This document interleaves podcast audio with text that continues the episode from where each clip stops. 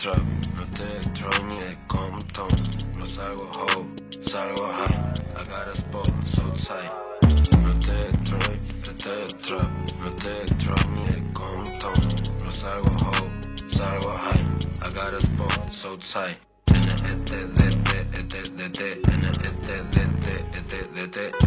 No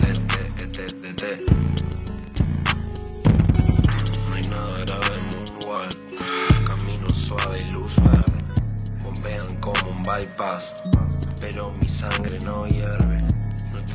Bueno, volvemos de la tanda y como dijo Rodri, estamos acá con Espectro, que este año fue el campeón nacional de la Red Bull, el campeón de la Liga Uruguaya y el viernes ganó la Frío del Ar por segundo año consecutivo además, ¿no? Sí, por suerte se me dio un buen año y nada, pude cerrar porque creo que no hay competencia que termine.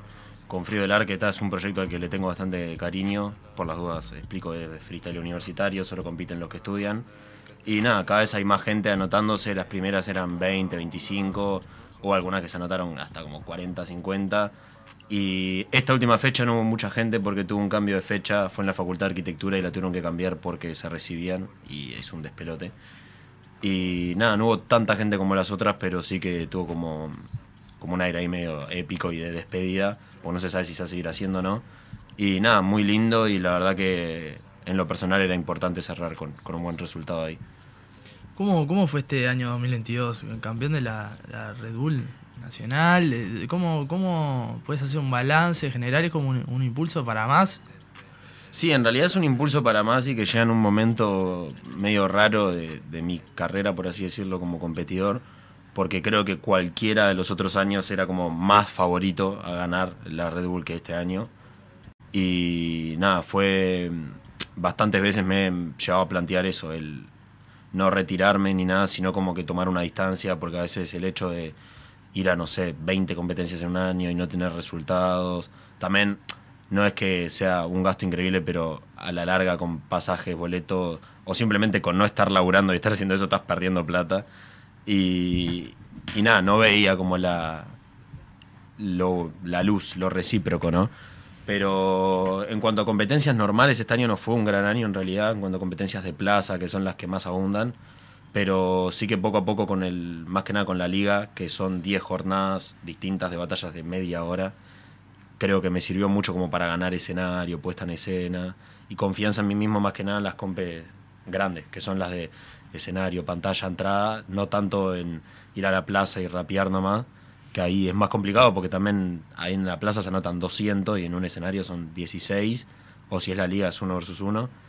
Y nada, como vos decís, es como que me dio como un boost ahí de, energía que, que pensé que, que iba a terminar el año pensando ya en, en no competir más y la liga me puso muy contento y ya después la Red Bull es como a lo máximo que puedes aspirar acá en Uruguay. Así que sí, como decís, es un empujón al año que viene, seguir con todo y hablando como sale en la calle, dejarme de bobada un poco y darle para adelante nomás.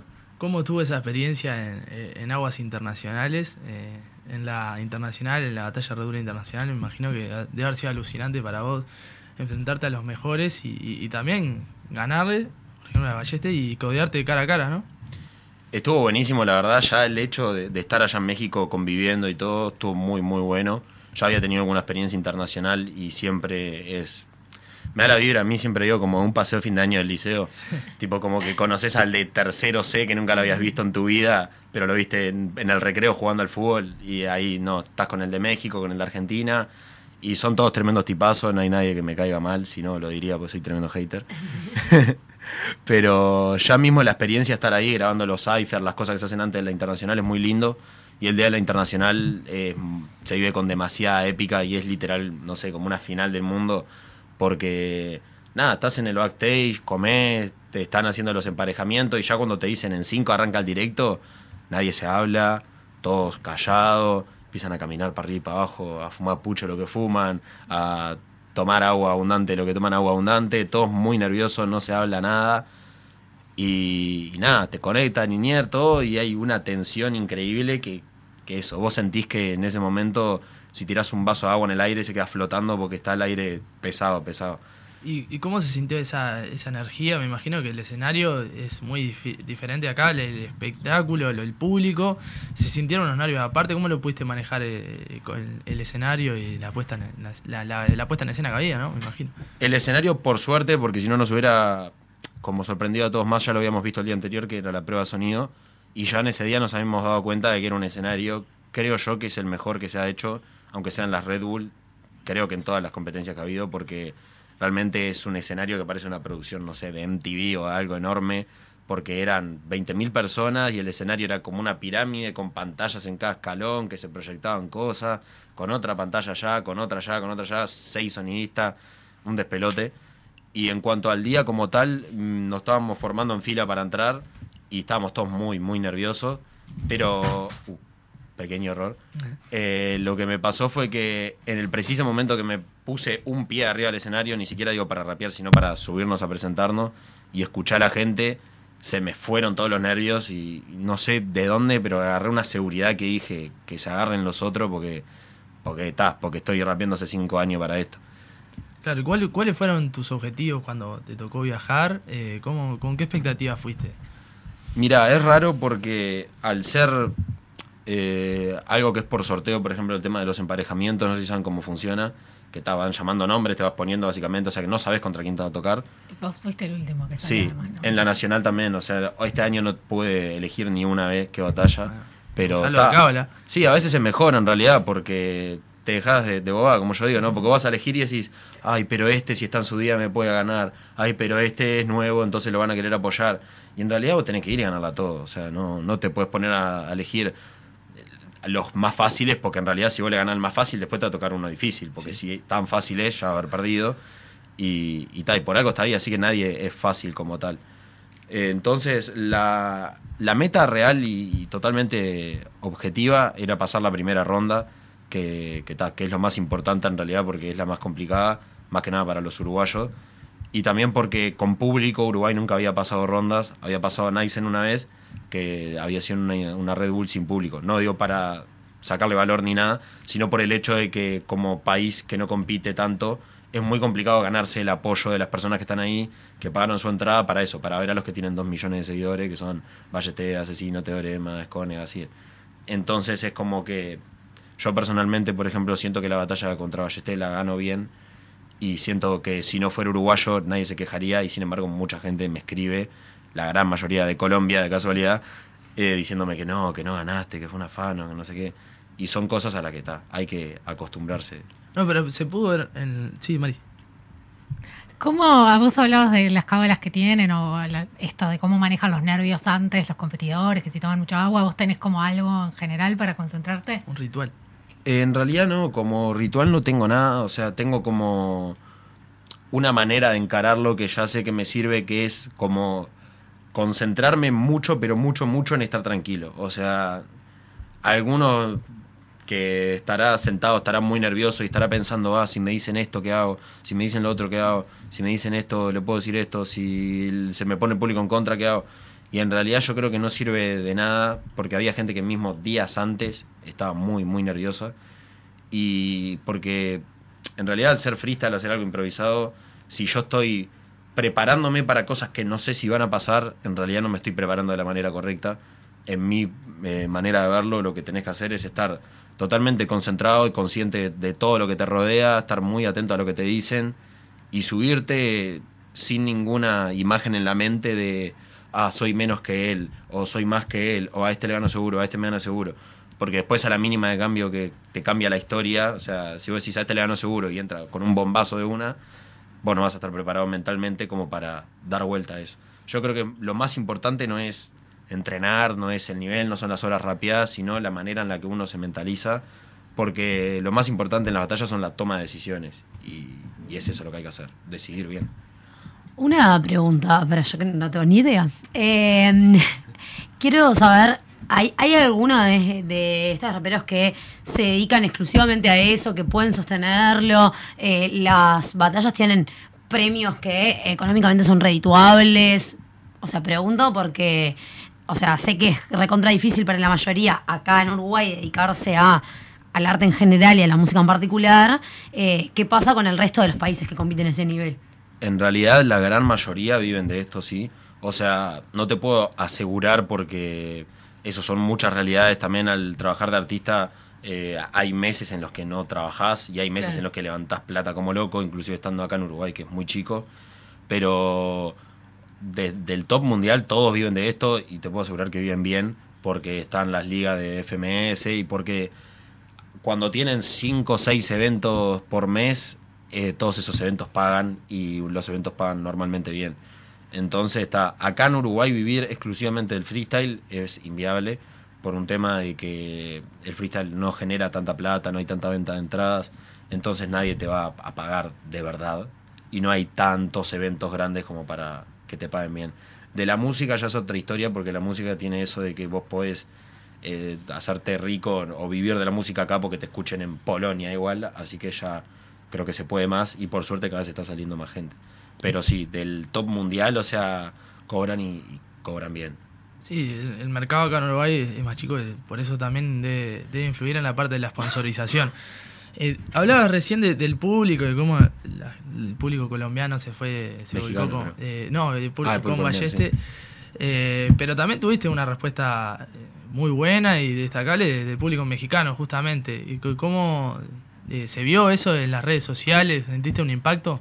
Sí, no, obvio. Y mismo en, el momento de ahí, yo tuve la, la decisión que creo que fue muy sabia de nunca sacarme ni siquiera un INIER, INIER son los auriculares, eh, porque según decían, el público estaba como loco, chiflando, que puteando, que lo otro. Yo personalmente ni me rescaté. Por ejemplo, me dijeron que cuando terminó la batalla de octavos, un sector del público se puso a chiflar.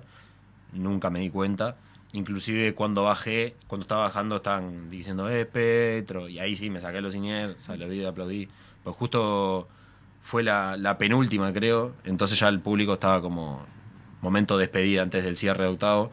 Y ta, me sentí muy bien recibido. O sea, si yo ahora te hago una, una crónica de cómo fue el público mexicano, parece que, que no fui a la internacional, porque todo el mundo está diciendo que fue horrible, que chiflaron mucho, que insultaron, que querían que gane lo de allá. Y yo inclusive batallando contra asesino me sentí como mínimamente respetado, o sea, no me tiraron cosas, no me, no me insultaron, así que me sentí bien. El tema de los comentarios de batalla y los mensajes que te llegan está heavy a veces, porque ta, yo ya por suerte tuve un par de experiencias medias traumantes, que rara la frase, ¿no? Por suerte tuve una experiencia traumante. Pero en Argentina ya me había pasado de, de batallar en su momento en 2019 contra Zaina, que era uno que quería ascender, y como que se armó una polémica y me reputeaban, me amenazaban. Y ahora me pasó lo mismo, pero son amenazas que yo sé que, primero que no van a pasar, no va a pasar nada, nadie me va a hacer lo que me dice que me va a hacer. Y segundo, que cuando te das cuenta que son 50 que te amenazan y son 50 de Bogotá, Colombia, es porque están enojados porque Por perdió su representante. Y así como tengo 50 mensajes que me dicen literalmente ojalá te muera, tengo 200 que me dicen qué bueno verte, la verdad, ojalá vuelvas a México. Y obviamente uno elige quedarse con eso porque el que te manda un mensaje diciendo que te quiere pegar una piña, por así decirlo, no lo piensa dos veces. Y el que te manda un mensaje largo diciéndote, uh, qué bueno, ojalá verte, sí se queda con tu recuerdo. Así que creo que lo importante es eso en realidad. ¿Cómo estuvo esa convivencia? ¿Cuántos días estuvieron con, con los colegas? Tuvimos de- desde el 2 de diciembre hasta el 11 y estuvo muy, muy piola, la verdad. O sea, iban llegando, se iban yendo porque hubo como unos repechajes también. Pero me hice muy amigo más que nada de, de Nazo, que es un host colombiano, y de, de Joker, el chileno. Me hice, me hice muy, muy amigo. Después con Wolf y Mecha ya era amigo, con Gasir ya éramos un poco conocidos amigos. Y, y estuvo muy lindo. Nos estuvieron haciendo muchas actividades, nos pudimos pasear mucho pero siempre encontramos una manera para divertirnos. O sea, más que nada los primeros cinco días que era totalmente para estar tirado para atrás, eh, salíamos a las 2 de la mañana a comprar birra, nos quedamos Sí. jugando al play, jugábamos al fútbol, salíamos a saludar a la gente. Después que conforme se iba acercando el día nos poníamos un poco más serios porque porque ta, había que estar sano, había que hacer un poco de desintoxicación y todo. Sí, cuando ya tenían el cruce con el, con el, con Sí, el no, contrincante. ya no es mi amigo. Ni la mano. Pero coexistió con el, con el Mundial, así que pudieron ah, ver, ver algo ahí. Sí, yo, yo justo con Uruguay tengo una, una anécdota bastante triste que fue el día que yo salgo del avión, o sea, mientras yo estaba en el avión fue Uruguay gana, entonces yo me bajo en Panamá que tenía que hacer escala y estábamos en el entretiempo. Me dicen, eh, vamos ganando 2 a 0, Portugal va empatando. Y yo digo, está, gol, estamos ahí a nada, Portugal seguramente le hace un gol ahora, y gana y, pasamos. Y me tomo el avión, me bajo en México, bajo, le pregunto a uno de aduana y me dice, no, Uruguay queda afuera. Una cara de culo tenía, ya empecé horrible, no quería ni agarrar el equipaje, te juro que tenía... El loco que me llevó desde el aeropuerto hasta el hotel le comía orejas, así. Que no puede ser, que la FIFA, que los penales. como, La como- línea 5 contra Corea. Ma, no, parecía que, que iba a ser periodismo deportivo más que Y rápido. después todavía tenías que cruzarte con los freestylers argentinos, ¿no? Me imagino. Sí, que mirá, yo sinceramente era equipo, era la gente que quería que pierda Argentina por un tema de orgullo, porque conociendo a los argentinos, o sea, ahora mismo tienen un mundial más que nosotros, no tienen más Copa del Mundo que nosotros, son dos Claro. cosas distintas, pero también está el hecho de que lo ganaron hace dos días, Eh, pero conforme pasaba el tiempo y los veía ahí a todos, digo, tipo, son mis amigos, en realidad es como que los quiero ver felices. Después que ganaron, ya te arrepentía a los dos minutos porque arrancan a decir Uruguay, provincias son chiquitos, son horribles. Entonces sí, hermano, como que no, no era que querían que ganemos nosotros. Yo que estoy feliz. Al final tendría que haber hinchado por Mbappé. Sí, no, claro, es como que los franceses por lo menos es- si te descansan no los entendés, así que Claro. está, tipo, Sí, a Rodrigo mejor. le molestó la rima asesino de, de provincia. Sí, Ah, obvio, sí, yo sí, lo hubiera sí. de una. ¿Sabes lo que me pasó? Yo eh, se me ocurre una respuesta, pero la respuesta era tipo, ta, si respondo esto, eh, quedo bien en cuanto a orgullo, dignidad, pero seguramente es algo sin piernas de México, que yo le podía decir perfectamente que su sueño era ser como Estados Unidos, o decirle que son el patio de Estados Unidos. El tema que andaba a decir eso enfrentan 20.000 mexicanos. Claro. Fue Menos como mal que- que no lo hiciste. No, literalmente lo dijo. Se me ocurrió la rima y me autobloqueé el cerebro porque dije, ta, hace como que no dijo eso, no lo escuchaste, seguí, rapeá y listo. Me Porque... todo un silencio ahí. de- No, qué silencio. ¿Sabes No, cómo me empiezan a tirar No, cosas? pero de ahí silencio para pasar ahí a matarte más. o menos. No, eh, vos, vos tiraste una rima en la nacional sobre la God Level, que God Level es otra competencia internacional para el Rodrigo no sabe, eh, y que hace muchos años me parece Uruguay ha estado demostrando nivel como para que se haga un equipo uruguayo. ¿Decís que capaz en 2023 tenemos suerte?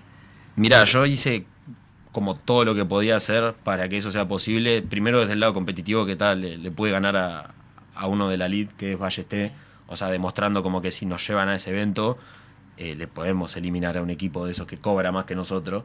Eh, y también me intenté mover por el lado de contactos, pensé sinceramente que iba a ser más fácil, pero tuve que hacer un millón de preguntas para conseguir un mail. Y ta, ya lo primero que hice fue llegar, mandar el mail a las organizaciones acá, tipo, yo ya hice lo mío, en lo suyo. Y eh, nada, la respuesta que conseguí de la gente que estaba ahí conmigo es que God Level lo que pasa es que cada vez hace como menos mundiales como tal y lo que hace son fechas en las que de repente invitan a gente inclusive que está un poco retirada, como Litkila, como gente así que no compite tanto y su única finalidad en realidad es el lucro. Claro. Y, y viéndolo de un lado empresarial, o sea, es totalmente entendible que se demore la aparición de Uruguay en, en esas competencias. Lo que es un poco frustrante para acá es que es como un poco se retroalimenta porque Uruguay no genera eh, ese fanatismo, pero también porque no tiene cómo mostrarse. O sea, si Uruguay tuviera tres God Level encima, tendría alguna batalla viral, alguna que hubiera ganado, y habría 200 niños en cada país que quieran ver Uruguay. Ahora es como que tenemos el nivel, ya la gente como que no lo cuestiona, como que saben, porque ta, ya está más que demostrado, pero en cuanto a la gente que organiza, que es la que nos tiene que llevar, la que nos tendría que bancar, la que nos tendría que pagar, es más difícil de convencer porque es el bolsillo de ellos. Entonces, ta, no puedo prometer nada, eh, yo voy a seguir intentando porque primero por mí, porque lo, quiero estar ahí, pero segundo porque el día de mañana que yo me quiera ir de las batallas, me gustaría acordarme, decir, ah, mira, cuando empecé esto y esto no estaba, y en parte gracias a lo que hice, hicimos yo y mis amigos, eh, ahora el pibito que esté en si chancleta o como se llame el que rapee en cinco años, que vaya a poder ir a la level, que vaya a poder mostrarse y que sea más fácil para los que vienen atrás toda esta montaña que, que no hemos tenido que bancar los que estamos hace cinco o seis años. ¿Y, y cómo es a nivel interno eh, de los participantes? Si va creciendo el público que los, está yendo a ver, eh, si ves un, mayor apoyo a, ni- a nivel de Uruguay, ya sea de sponsor, si va creciendo paulatinamente o, es algo que cuesta todavía. Es complicado responder eso porque en realidad el público crece y no ha parado de crecer desde que empezamos, pero el problema es que más que nada crece el público en las plazas, que es cuando vos podés ir, te podés anotar, obviamente está el factor de que es gratis, de que es al aire libre, y yo siento que al uruguayo le cuesta mucho pagar una entrada, y si va a pagar una entrada normalmente lo va a hacer para un concierto de plena, o si viene alguien de afuera, o para un baile, y es muy difícil convencer a alguien de, no sé, Si haces una fecha de, la liga, por ejemplo, que es lo que la competencia de acá, eh, las fechas que se llenaron eh, son más que nada las que hicimos mucha promo de que dos por uno, que invitados, que esto, que lo otro, porque hay un factor eh, que es que, viéndolo del lado del público, a mí, a, no sé, Rasta, Alexander, Harry, Hammer, los de acá, los que más suenan, si vos querés verlos, podés ir a una plaza y verlos gratis. Entonces, cuando hay un evento en escenario, es como que dicen, ¿para qué voy a pagar entradas si en una semana los veo en la plaza rapeando? Es complicado. Hay más público, sin lugar a dudas, hay más interés del público en, en ver. La Red Bull de acá fue un despelote, la entrada fue gratis, pero habrán ido 4.000 personas y había gente afuera, o sea, gente que se había quedado afuera, eso no tiene antecedentes acá en Uruguay. Pero es eso, sigue estando como la, la costumbre del uruguayo de, no pagar, básicamente, que, que complica un poco el hecho de que sea redituable, más que nada. Estuvo la televisación cuando la internacional, eh, por lo menos TV Ciudad, lo, lo- lo transmitió. Sí, la Nacional Eh, también. Eso eso hace que se, se masifique un poco y que llegue a, a- a- por lo menos a todos los hogares. Y eso hace que se impulse, supongo yo, ¿no? Eh, Claro, el tema ahí es creo que la clave sigue siendo en pagar la entrada. Claro. Que toda la gente que va el fin de semana a la plaza vaya la otra semana y compre la entrada a la liga, por ejemplo, que es un evento que, que hay que pagar entrada. Y que no ves toda la gente que está en la plaza en ese evento. Que ser un, un cambio más cultural, decís. Sí, inclusive hay un común Que la debate y gente deje de ser rata y pague. la gente a mí me, me aconsejó mucho que, que intenta hacer esto en Uruguay, pero para mí es muy inviable. El hecho de que agarrar a los 10 que están en la liga y decirle no bajen a la plaza, para que la gente tenga que pagar para verlo. El tema que en un país en el que, primero que a todos nos gusta rapear y a todos nos gusta estar en la plaza. Y segundo que no hay 50 eventos de escenario por año. Si ese fuera el caso, yo personalmente estaría dispuesto a hacerlo para que la gente vaya y lo haga más. Pero cuando hay, eh, los seis eventos más importantes del año Uruguay y seguramente cuatro sean en plaza. Entonces como que desde el lado del competidor, por tu propio bienestar y por tu posición y por tu mejoría, no podés dejar de lado la plaza y dejar de ir porque en realidad ahí es donde pasan la- las cosas. La gente que ve las batallas solo la Red Bull y solo eso, ve como el resultado de todo un año de trabajo y de toda gente que quedó por atrás, injustamente o justamente, y en realidad lo que es una lista de Red Bull no termina de representar el talento de Uruguay ni, ni de cubrir la gran variedad que hay. Por más que es una lista variada, acá hay estilos distintos y todo, en la plaza eso, hay 200 que rapean, 60 que la pueden ganar y si esos 60 rapean 20 parecidos y el resto 40, cada uno viene de un planeta distinto, o sea, es muy amplio y nada, es como un tema que, que hace tiempo estamos intentando solucionar, pero no se termina de encontrar la vuelta de, de hacer que la gente esté dispuesta a pagar la entrada. Sin apoyo es muy complicado también. Sí. Eh, sacándote de las batallas, vos estás haciendo, música. Sí. Estás eh, lanzando un disco, si no me equivoco. sí, está demoradito, pero está así. Pero hoy escuchamos un tema Sí. eh, del mismo. Y que iba a la- lanzar trap, track por track. Sí. Estuve leyendo. Así que eh, no sé si querés eh, venderlo o comentarnos un poquito del disco. Bueno, mira, para la gente que, que esté escuchando, le comento que mi canal es Espectro nomás, mi Instagram es espectro-rc. Y nada, eh, como dijiste, estoy empezando a sacar un EP que se llama Los Deberes. Y básicamente le puse así porque sentía que tenía que sacar algo que más allá de videoclip era como literalmente un deber para mí hacerlo. Y nada, quería sacarlo un tema cada cinco días, pero se complicó allá en México con que me manden los máster, que no sé qué, y ahora lo voy a empezar a sacar de vuelta el- en dos días. O sea, en dos días voy a subir otro, y después en tres, cuatro días otro, otro y otro, son cinco nomás. Y nada, muy lindo, en realidad tenía mucha ganas de hacerlo.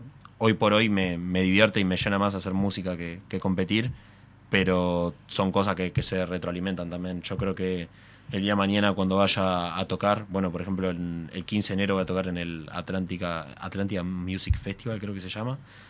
Y creo que, que cuando toque, el hecho de haber estado cinco años compitiendo en escenario me va a ayudar para no estar nervioso, para desenvolverme bien y todo eso. Y, y nada, eh, estoy encontrando eso como más placer en la música y también porque siento que es más redituable si, si te va bien la música. Sin duda.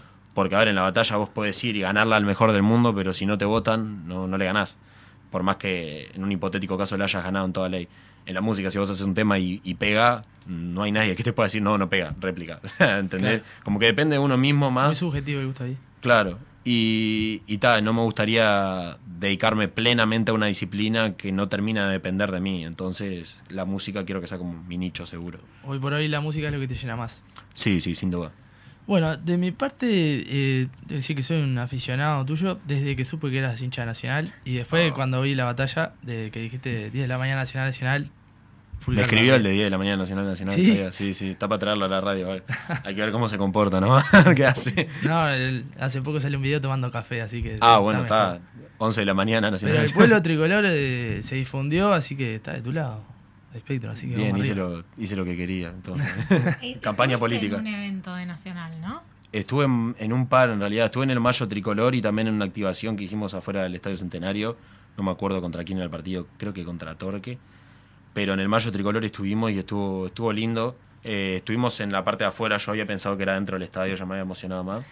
Pero más que el evento, que está, que estuvo lindo, la gente se divirtió, nosotros estaba, hicimos lo que teníamos que hacer, fuimos a tener un freestyle full tribunero, la gente se gozó, nos amó, pero el hecho de, de estar aplauso ahí... fácil había, ¿no? ¿Eh? Había aplauso fácil ahí. Sí, hoy, ahora sí decís nacional, decís un jugador nacional y ya, ya está. Para nosotros que tenemos cancha de, Claro. de hace tres años hacíamos bondi, que en los bondi tenés que sorprender a señoras que no saben ni qué es el rap, eh, es fácil, sí. Pero nada, estaba re lindo el estadio, el paseíto por adentro y todo, verlo en lugares que no, no lo había visto nunca, pues yo siempre lo veo desde el abdón para la cancha y listo. eh, estuvo re lindo, como reconocerlo, es un museo ya. La- las caras de mi compañera. Pero bueno, también tiene. Soy yo la que puso el tema sobre la mesa igual, ¿está? Para que veas que soy una profesional, Rodrigo. Sí, yo le pregunté a Brandon de qué, de qué, de qué cuadro era hincha, y ya dijo Nacional, vamos arriba. No, o sea, ya la próxima vez podemos ni venir, ¿no? O sea, listo. ya Tenemos este la columna dependiente Mirá, de Luis Suárez. ca- cada, rapero que te he traído es de Nacional. Y bueno, eh, somos mayoría, es la lógica, Eso nunca. se da la lógica. Un tema estadístico, me Y parece. sí, ¿qué va a ser? Bueno, Efecto, muchísimas gracias por tenernos acá, eh, más allá de esta tertulia de, Antes que de nos peguen, Nacional y vamos. Peñarol. Ni en México tuviste tanto peligro. No, no, en México me dieron la de la América y también me mandaron un par de mensajes. ¿Qué haces con eso? Claro. Chivas de Monterrey ahí. Sí, se pica. Bueno, muchísimas gracias y como hacemos con todos los invitados, eh, te comprometemos a venir nuevamente cuando, cuando quieras y espero que haya pasado bien. Dale, buenísimo. Muchas gracias. Y bueno, si pinta, me aparezco de vuelta, así que la pasé bien. Vamos arriba. Tanda musical y venimos con el cierre de la mecha.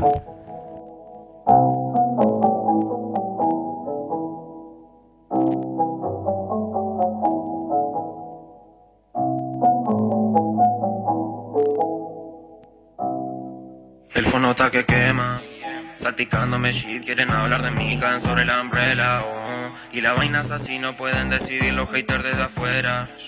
Par de que que pa' mí, par de que que pa' allí, me está llamando Estela. Y aunque me vaya así,